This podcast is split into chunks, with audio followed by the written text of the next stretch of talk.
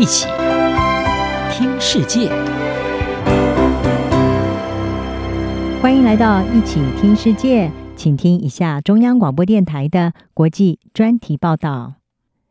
今天的国际专题要为您报道的是中国民众反美加剧，一只猫熊如何沸腾民族主义情绪。二零零三年被送到美国曼菲斯动物园的中国大猫熊丫丫，已经在旅美二十年之后，在四月二十六号因为租借到期返回了中国。丫丫当年登陆美国，吸引了有数百人在机场热烈的欢迎。而在这之前，中国是在二零零一年在美国的支持之下加入世界贸易组织，当时两国在经济、反恐等领域互动不断的增加。丫丫登陆的那一刻，也标志了美中关系的高峰。二十年过去，随着丫丫告别美国，返回中国，它也成了这两大世界强权关系正在恶化中的象征。美中关系降到了半世纪以来的最低点，一只猫熊竟然成了推升中国民族主义情绪的关键。事实上，在丫丫回到中国之前，她在曼菲斯动物园的遭遇就在中国是引起激烈的讨论，也凸显出美中关系的严重对立。二十二岁的丫丫外形已经不像她年轻的时候那种胖乎乎、毛茸茸的样子。从她的照片当中可以看到，她似乎消瘦许多，而且有脱毛的现象。许多中国人对于丫丫的状况感到震惊、难过。有人认为她没有受到适当的照顾，但是元芳是多次的否认。丫丫跟她的男性同伴乐乐是原定今年二十年的租借期满之后会一同回到中国，但是乐乐在二月初的时候突然死于心脏病，进一步也引发猫熊在美国受到不当对待的质疑。美国有线电视新闻网 CNN 就报道分析说，作为猫熊外交的一部分。这些猫熊原本是担任中国还有租借国之间的友谊大使，但是对中国民族主义人士来说，他们已经把丫丫视为是美国霸凌还有压迫中国的明显表征。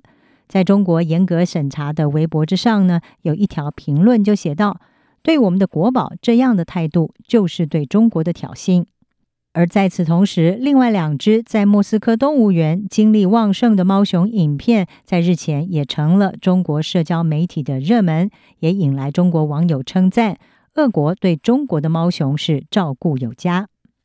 旅居美俄猫熊的明显对比，也被中国的官媒是大加利用，反映出中国自从俄罗斯入侵乌克兰以来的亲俄立场，还有经常煽动的反美情绪。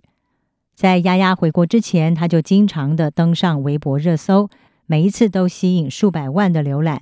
从纽约到上海，丫丫的照片是登上了大型广告荧幕，并且搭配写着“丫丫，我们正等你回家”的讯息，就像他当初抵达美国那个时候一样。丫丫返回中国也是满载着象征的意义，只是这一次并不是代表友谊增长。而是反映出敌意和不信任加剧。过去八十年来，猫熊就像中国国际关系的晴雨表。北京自从一九四一年就把猫熊作为政治工具，当年送出一对猫熊的幼崽给华府，以感谢美国协助抵抗日本侵略。在共产党掌权之后，猫熊交换起初是仅限于对社会主义盟邦。但是，随着北京开始跟世界重新连结，猫熊也前往西方，成了亲善大使。美国前总统尼克森在一九七二年展开历史性破冰的访中行，当时他的第一夫人造访了北京动物园，并且受到大猫熊的吸引。几个星期之后，一对猫熊就抵达了在华府的国家动物园。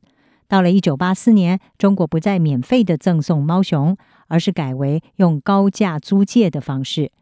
起初，猫熊是租给外国动物园以短期展览，随后是以长期的研究的理由取而代之，通常是持续十年，每一年要价一百万美元。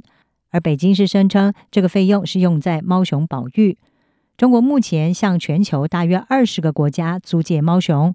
过去十年，中国领导人习近平大力的在欧洲拓展猫熊外交。批准了在德国、荷兰、丹麦、芬兰的新租借，去年呢，还送出一对猫熊到卡达，也成为第一个租借猫熊的中东国家。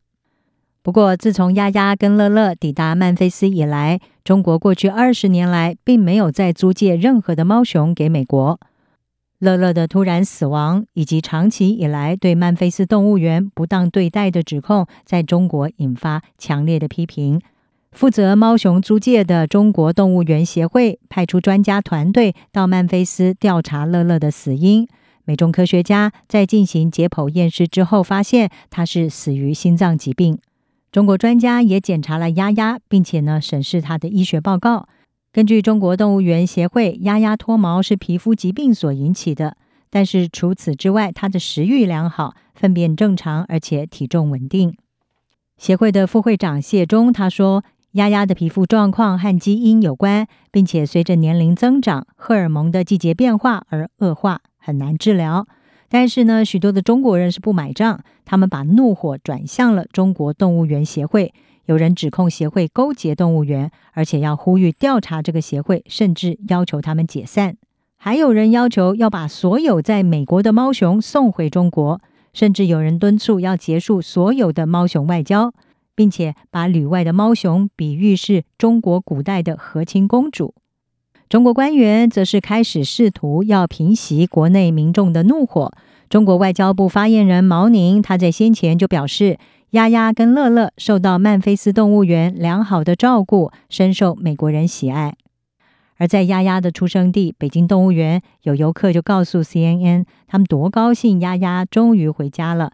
一位十一岁的男童说：“我听说美国对猫熊很不好。”还有一名年长的男子则是说：“中国在送猫熊换友情这一方面应该要慎选。”他问道：“为什么要把猫熊送给不友善的国家？”事实上，在中国的操作之下，大猫熊无端的肩负起外交使命，而现在更是无奈的成为被刻意挑起民族主义情绪的工具。以上专题由陈宥嘉编辑，还请播报。谢谢你的收听。